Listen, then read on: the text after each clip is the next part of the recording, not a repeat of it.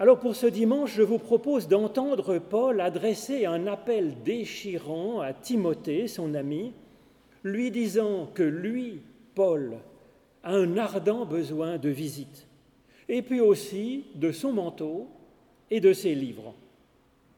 Alors c'est dans la deuxième lettre de Timothée, je vous lirai le premier et le dernier chapitre. C'est déjà assez copieux comme ça, donc j'ai passé les deux chapitres du milieu. Paul, apôtre de Jésus-Christ par la volonté de Dieu, selon la promesse de la vie qui est en Jésus-Christ, à Timothée, mon enfant bien-aimé, grâce, compassion et paix de la part de Dieu, le Père, et de Jésus-Christ, notre Seigneur. Je suis plein de gratitude envers Dieu à qui, à la suite de mes ancêtres, je rends un culte avec une conscience pure et dont je fais continuellement mention de toi dans mes prières, nuit et jour. Je souhaite vivement te voir. Je me souviens de tes larmes pour être rempli de joie. Je me remémore aussi la foi sans hypocrisie qui est en toi comme elle a d'abord habité en ta grand-mère Loïs et en ta mère Eunice. J'en suis persuadé, cette foi habite aussi en toi. C'est pourquoi je t'exhorte à ranimer la flamme du don de la grâce, du don de Dieu, que tu as reçu par l'imposition de mes mains. En effet, ce n'est pas un esprit de lâcheté que Dieu nous a donné, mais c'est un esprit de force, d'amour et de pondération. N'aie donc pas honte du témoignage de notre Seigneur, ni de moi, son prisonnier, mais souffre avec moi pour la bonne nouvelle par la puissance de Dieu qui nous a sauvés et qui nous a adressé un saint appel, non pas selon nos œuvres, mais selon son propre projet, selon la grâce qui nous a été accordée en Jésus-Christ avant les temps éternels. Cette grâce qui s'est maintenant manifestée par la manifestation de notre Sauveur, Jésus le Christ, qui a réduit à rien la mort et mis en lumière la vie et l'impérissable par la bonne nouvelle. C'est pour cette bonne nouvelle que moi, j'ai été institué porte-parole, ambassadeur et enseignant. C'est aussi pour cette cause que j'endure ces souffrances mais je n'en ai pas honte, car je sais bien en qui j'ai placé ma foi.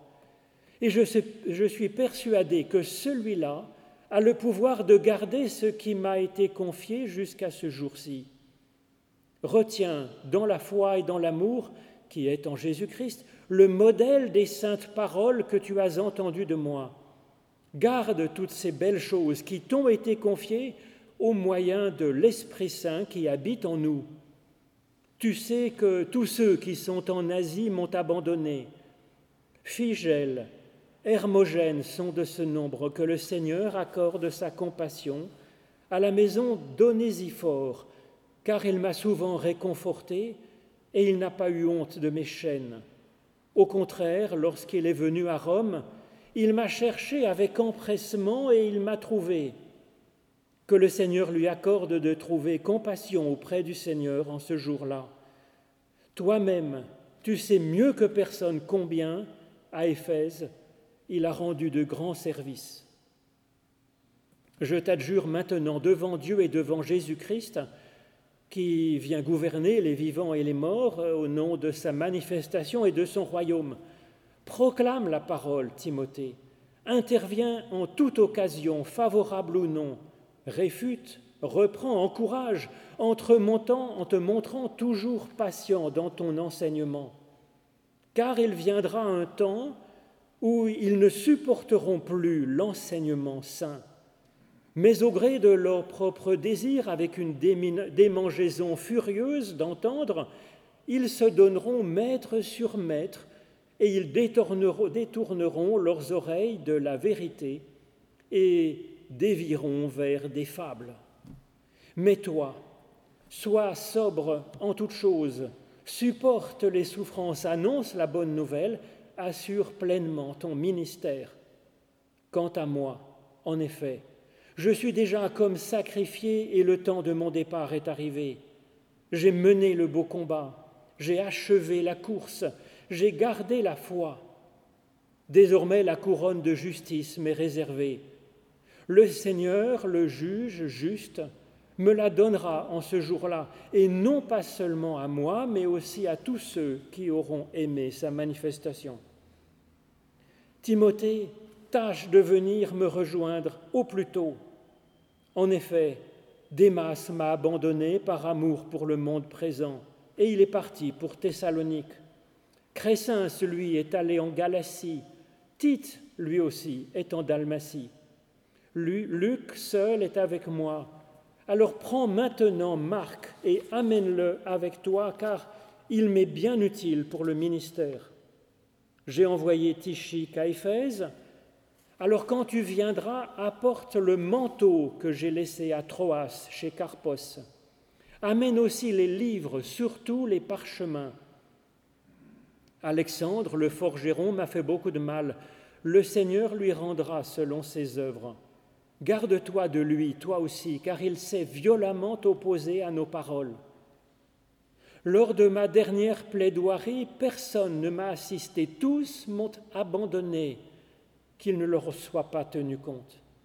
C'est le Seigneur lui-même qui m'a assisté et qui m'a rendu puissant pour que moi, par la parole, la proclamation soit pleinement assurée et que toutes les nations l'entendent et j'ai été délivré de la gueule du lion. Le Seigneur me délivrera de toute œuvre mauvaise et me sauvera pour son royaume céleste. À lui soit la gloire à tout jamais. Amen. Salut Prisca et Aquilas, ainsi que la maison d'Onésiphore. Éraste est demeuré à Corinthe et j'ai laissé Trophime malade à Milet. Tâche de venir avant l'hiver Euboulos, Pudens, Linus, Claudia et tous les frères te saluent. Le Seigneur est avec ton esprit. La grâce est avec vous. Ainsi se termine la lettre à Timothée. Éternel, par l'étude de nos écritures anciennes, ouvre-nous maintenant, chacune et chacun, directement à ton souffle de vie. Au nom de Jésus-Christ. Amen. L'apôtre Paul est un homme assez sociable, tourné vers les autres et animé d'une foi ardente. C'est excellent. Seulement cela ne l'immunise pas contre le fait de se sentir isolé et de supplier ici Timothée, son ami, de lui rendre visite. Alors c'est vrai que dans un certain sens, nous sommes de toute façon seuls dans la vie puisque nous sommes uniques en notre genre et qu'en général nous sommes seuls dans nos chaussures pour cheminer. C'est ce que le théologien Paul Tillich appelle la gloire d'être seul. Car effectivement, notre spécificité, le fait d'être seul de notre genre, est une grandeur extraordinaire et c'est une richesse pour l'humanité entière. Et c'est pas si évident que ça d'accepter le fait d'être seul en notre genre, d'unique entre genres, et c'est pas évident de trouver quoi faire de cette spécificité précieuse qu'est la nôtre. Alors cela demande un travail personnel, comme Jésus le faisait en se retirant souvent seul pour faire le point avec son Père. Il est donc bon d'apprendre à goûter cette gloire d'être seul, seul en notre genre. Bon, seulement ici l'apôtre Paul souffre d'autre chose, il souffre d'isolement, ce qui est tout différent. C'est ce que Tillich appelle aussi la douleur d'être seul, d'être isolé. Personne ne m'a assisté, dit l'apôtre Paul, tous m'ont abandonné, tous sauf Dieu quand même. Bon, mais ça ne remplace pas le soutien d'un ami. Tous sauf une foule quand même de personnes sont autour de lui, il le remarque dans sa lettre. Il y a Luc, non des moindres, puisqu'il a écrit l'Évangile et l'acte des apôtres. Euboulos, Pudens, Linus, Claudia, et puis tous les frères et sœurs en Christ, certes. Mais ce sont là des relations qui ne remplacent pas le soutien d'un ami. Comme le dit le livre de la Genèse, il n'est pas bon que la personne humaine soit seule. Et Dieu fait tout pour y remédier, car même si nous étions dans les meilleures conditions du monde, dans le paradis, dans le jardin des délices pour nous tout seuls, l'isolement n'est pas bon, il est insupportable. Car la personne humaine est faite pour être comme le membre d'un corps. Dieu est amour et nous soutient, mais il est sur un autre plan, à un autre niveau de l'être. Cela fait que même Paul et même Jésus ont besoin de la présence de l'ami à leur côté, quand ils font un projet, des projets, mais aussi quand ils sont dans la détresse. C'est le Seigneur qui m'a assisté et qui m'a fortifié, dit Paul. Oui, mais quand même, il supplie ardemment Timothée de venir le rejoindre. Il le fait avec des larmes et avec une joie vive en anticipation de la venue de son ami. Et Jésus aussi dit, Vous me laisserez seul, mais je ne suis pas seul, car le Père est avec moi. Oui, certes. Pourtant Jésus, lui aussi, quand viennent les heures difficiles, demande à ses plus proches disciples de l'accompagner dans le jardin de Gethsémané pour le soutenir, Pierre et les fils de Zébédée. Et l'aide que Jésus reçoit de Dieu dans la prière ne l'empêche pas de ressentir une vive douleur, celle de l'isolement quand il retrouve eh ben, ses trois disciples endormis au lieu de veiller sur lui. Paul supplie Timothée, je fais continuellement mention de toi dans mes prières, nuit et jour, je souhaite vraiment te voir. Il dit aussi, tâche de venir me rejoindre au plus vite, c'est urgent. Prends aussi Marc et amène-le avec moi, avec toi. Tâche de venir avant l'hiver, avant les moments les plus difficiles. Comment est-ce que Paul, cet homme de foi profonde, doué d'une force morale peu commune, témoignant de pensées sublimes sur la grâce de Dieu, sur la source de lumière et de vie impérissable qu'il y a dans l'Esprit Saint qui est en nous, passe ensuite dans la même lettre à des considérations comme Viens me rendre visite par pitié, toi, Timothée, et puis Marc, et puis ramène aussi mon manteau et mes livres, s'il te plaît. Alors oui, nous sommes ainsi faits, c'est notre nature. Nous sommes à la fois une personne qui a besoin d'être humainement choyée, cajolée, nourrie et soutenue, et une parole aussi soutenue et habitée par Dieu lui-même. Alors c'est ce que dit la Genèse, c'est que ce double besoin de soutien est normal. À peine l'humain créé par Dieu de la poussière du sol et de son propre souffle divin. Dieu dit, il n'est pas bon que la personne humaine soit seule.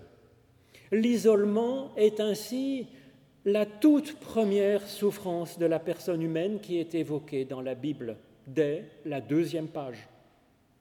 Paul, il aime comparer la personne humaine à un membre d'un corps dans plusieurs de ses lettres. Il utilise, il convoque cette image. La personne ne peut vivre sans le corps et le corps a besoin de la spécificité de chaque personne et qu'elle soit ainsi active, présente à sa propre vocation unique. Et ce qui unit les membres de ce corps, nous dit Paul, dans leur diversité, c'est à la fois l'Esprit de Dieu, et puis c'est aussi l'attention que se portent les uns les autres et même le souci, la préoccupation qu'ont les uns pour les autres. Les deux liens importent, le lien divin et les liens humains. Le plus transcendant et le plus simple coup de main comme de ramener un manteau et des livres et d'être là. L'inspiration divine et l'amitié. La verticalité et l'horizontalité. Notre cœur bat à l'intersection de ces deux liens.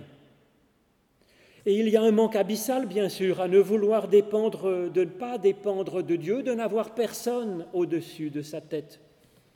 Et il y a un manque aussi à vouloir vivre en ne dépendant de personne en ce monde, comme avaient l'ambition de le faire des philosophes stoïciens, épicuriens, très en vogue à l'époque de l'apôtre Paul. Au contraire, au contraire, la personne humaine est unique en son genre, c'est vrai, et c'est aussi un être vivant de relation, dépendant à la fois de Dieu et des liens avec d'autres êtres humains. Car vivre, c'est aimer, nous dit le Christ. Et aimer, c'est se préoccuper de la personne qu'on aime, de Dieu et de personnes avec qui nous sommes en lien dans le cœur de l'humanité. Aimer, c'est accepter de dépendre de l'autre, bien sûr, même si c'est une relation imparfaite, même si ce n'est qu'à travers euh, un, appel comme celui que Paul adresse à Timothée, ces liens avec Dieu, avec les autres, donnent une hauteur, une profondeur, une largeur, un espace, un souffle à notre existence vivante. C'est notre nature, c'est notre bénédiction, c'est notre faiblesse aussi, bien sûr, notre douleur. Et c'est notre vocation d'entendre aussi le cri d'une personne qui a besoin de notre aide et qui est seule dans l'isolement. Alors les deux dimensions divines et humaines s'alimentent mutuellement. Dieu donne son souffle agissant directement sans que personne ne lui ait demandé de le faire, heureusement. C'est un don de la pure grâce de Dieu, nous dit Paul. Néanmoins, néanmoins, Paul insiste ici à plusieurs reprises que d'autres personnes humaines, cette fois-ci, ont eu et ont encore une importance déterminante dans notre foi, en, notre foi en Dieu, dans notre cheminement de foi. Et donc nous avons là deux sources de la foi. La pure grâce de Dieu divine, et puis aussi des sources humaines qui se tissent et qui se complètent dans notre existence. C'est ainsi qu'en ce qui concerne Timothée, Paul lui rappelle sa grand-mère, Loïs, dont la foi, la foi de sa grand-mère, était sans hypocrisie, une foi donc simple, authentique, sincère, rayonnante pour sa fille Eunice, la mère de Timothée, et puis aussi pour son petit-fils, Timothée la foi des grands-mères est un rayonnement extraordinaire, une espérance pour le monde. Ensuite, modestement, Paul souligne le rôle que lui, Paul, a eu par son enseignement dans le cheminement de foi de Timothée. Nous avons donc ici trois sources, trois vecteurs de la foi finalement que souligne Paul, que rappelle Paul à Timothée. Il y a Dieu directement, par son action créatrice divine en nous, il y a la foi de personnes humaines qui nous aiment et qui ont pu nous donner envie d'avoir la foi, d'avoir cette ouverture à Dieu. Et puis il y a aussi l'enseignement qui nous permet effectivement de bâtir une vraie réflexion et de trier ainsi entre toutes les impressions que nous pouvons avoir dans notre cœur, les voix qui s'expriment autour de nous, et d'arriver à faire le tri avec un discernement personnel. Trois sources donc, celle de l'esprit, celle de l'affection humaine et puis celle de l'intelligence. Ces trois sources se complètent, se corrigent, se tissent, s'interpellent mutuellement. Alors il y a ensuite le travail de chacune et de chacun à faire pour boire à ces trois sources et pour raviver ainsi ce que nous avons reçu de Dieu directement. Nous voilà donc l'essentiel, ranimer la flamme du don de la grâce de Dieu. Cela peut se faire en remerciant Dieu comme Paul le fait ici. Cela peut se faire aussi en se souvenant de la foi d'une chère grand-mère ou d'une personne qui a été importante pour nous et qui nous a transmis le flambeau olympique de la foi. Il y a enfin à exercer ce travail de construction de notre propre pensée par l'intelligence, par la théologie et par la philosophie. Paul exhorte ainsi le jeune Timothée, garde toutes ces belles choses qui t'ont été confiées, garde-les au moyen de l'Esprit Saint qui habite en nous. L'Esprit Saint habite en nous, c'est une affirmation de l'apôtre Paul. Cela ne fait pas de doute. Et pourtant, pourtant, nous ne l'utilisons pas assez finalement, cet Esprit Saint. Et donc Paul donne une exhortation qui n'est pas abstraite ou qui n'est pas théorique. Il propose un exercice tout simple et quotidien, un exercice dont Paul lui-même a besoin pour avoir la force du pas suivant, exercice qui se fait avec l'aide de l'Esprit Saint que nous avons déjà. Il y a donc un travail à faire dans la prière pour notre réflexion, pour nos relations avec nos collègues en humanité et pour euh, vraiment percevoir, prendre en compte, utiliser ce que Dieu nous a déjà donné. C'est ainsi que l'on ranime la flamme du don de la grâce de Dieu en nous.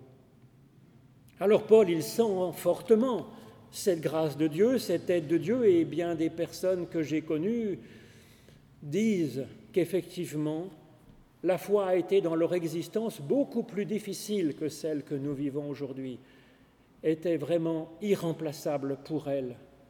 Il y a là dans cette force qui vient de Dieu infiniment plus grand, bien sûr, que l'humain.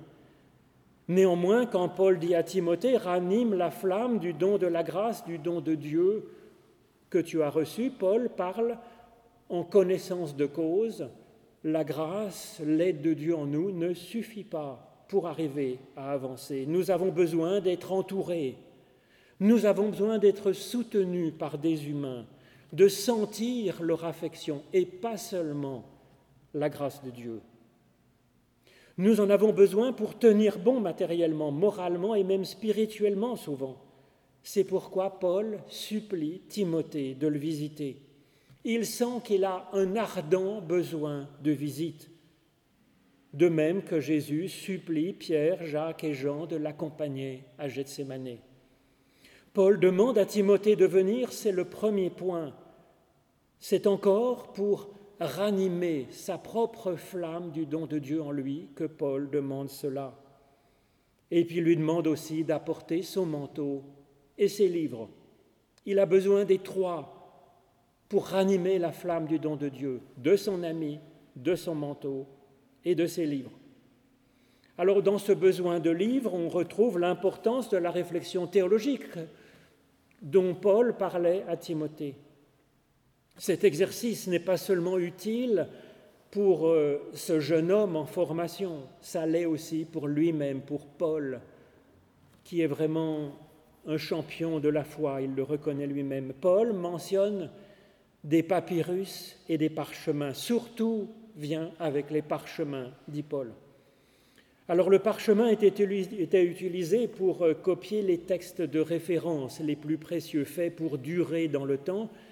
En effet, le parchemin était cher, il était plus volumineux, plus lourd que le papyrus. Quels sont donc ces parchemins si précieux dont Paul a un ardent besoin en plus de la visite de Timothée? Eh bien, probablement des extraits de la Bible hébraïque sous forme de liasses de pages. Des citations bibliques sont effectivement la principale source de citation de Paul dans ses œuvres. En tout cas, pour ranimer la flamme du don de la grâce de Dieu en lui-même, Paul a besoin du soutien de son ami, il a aussi besoin de travailler les Écritures et de réfléchir. Reste, vous allez me dire, le manteau, apparemment si utile pour Paul à côté du soutien de son ami et puis du soutien de ses livres pour ranimer la flamme du don de Dieu en lui-même et d'avoir la force de continuer son parcours. Alors ce manteau serait-ce un manteau bien chaud pour le soutenir dans les geôles romaines avec l'hiver qui vient? C'est vrai que tout le monde se sent mieux avec un minimum de confort. C'est vrai, et que quand on est mal dans son corps, on a du mal aussi, bien sûr, à avoir l'âme en paix pour prier et réfléchir. Seulement, le mot utilisé n'est pas le mot banal, un mot banal de la vie courante. Ce mot grec phélonès pose bien de questions aux exégètes car il est inconnu par ailleurs. Alors certains l'interprètent comme désignant une sorte de manteau, peut-être. Il me semble plus intéressant de rapprocher ce mot phélonès des téphilim, peut-être mal transcrit par euh, un scribe qui ne connaissait pas l'usage juif de cet accessoire. Les téphilim étaient portés par les juifs pieux sur leur front et sur leurs mains pour leurs prières personnelles plusieurs fois dans la journée afin de se placer sous la devise du chemin Israël Écoute, Israël, l'Éternel notre Dieu est le seul Seigneur. Tu aimeras l'Éternel ton Dieu de tout ton cœur, de toute ton âme et de toute ta force. Paul, en pharisien, a certainement porté les téphilim pour sa prière personnelle plusieurs fois par jour pendant des années et des années. Alors bien sûr que Dieu n'a pas besoin de ce genre d'accessoires pour euh, raviver les flammes du don de la grâce de Dieu en nous, bien sûr. Je suis certain que Paul pouvait maintenant prier Dieu sans mettre ses téphilim. Seulement, seulement nous sommes humains et les symboles ont pour nous une puissance importante et encore plus d'importance quand nous avons besoin de ranimer la flamme de la grâce de Dieu en nous. Alors je m'imagine bien Paul chargé de soucis pour sa vie, menacé effectivement par la gueule des lions dans l'arène de Rome, avec aussi son isolement humain face aux abandons, face à la maladie de ses proches, avec sa préoccupation aussi pour l'avenir de sa mission si importante de transmettre l'Évangile au monde entier.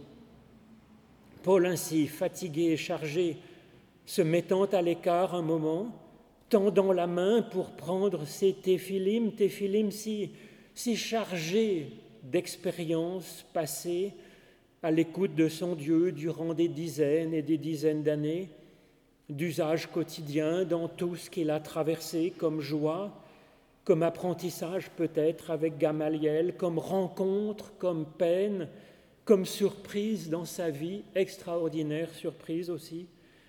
Paul se couvrant de ses téphilim avec ce geste appliqué, ce geste tendre qui est déjà de la prière, récitant ces paroles hébraïques millénaires, ce schéma Israël, Adonai Elohinu, Adonai Echad, que récitait aussi Jésus, s'ouvrant ainsi à l'Éternel pour que lui-même ranime sa flamme à l'intérieur de nous la flamme de sa grâce, de sa miséricorde et de sa paix.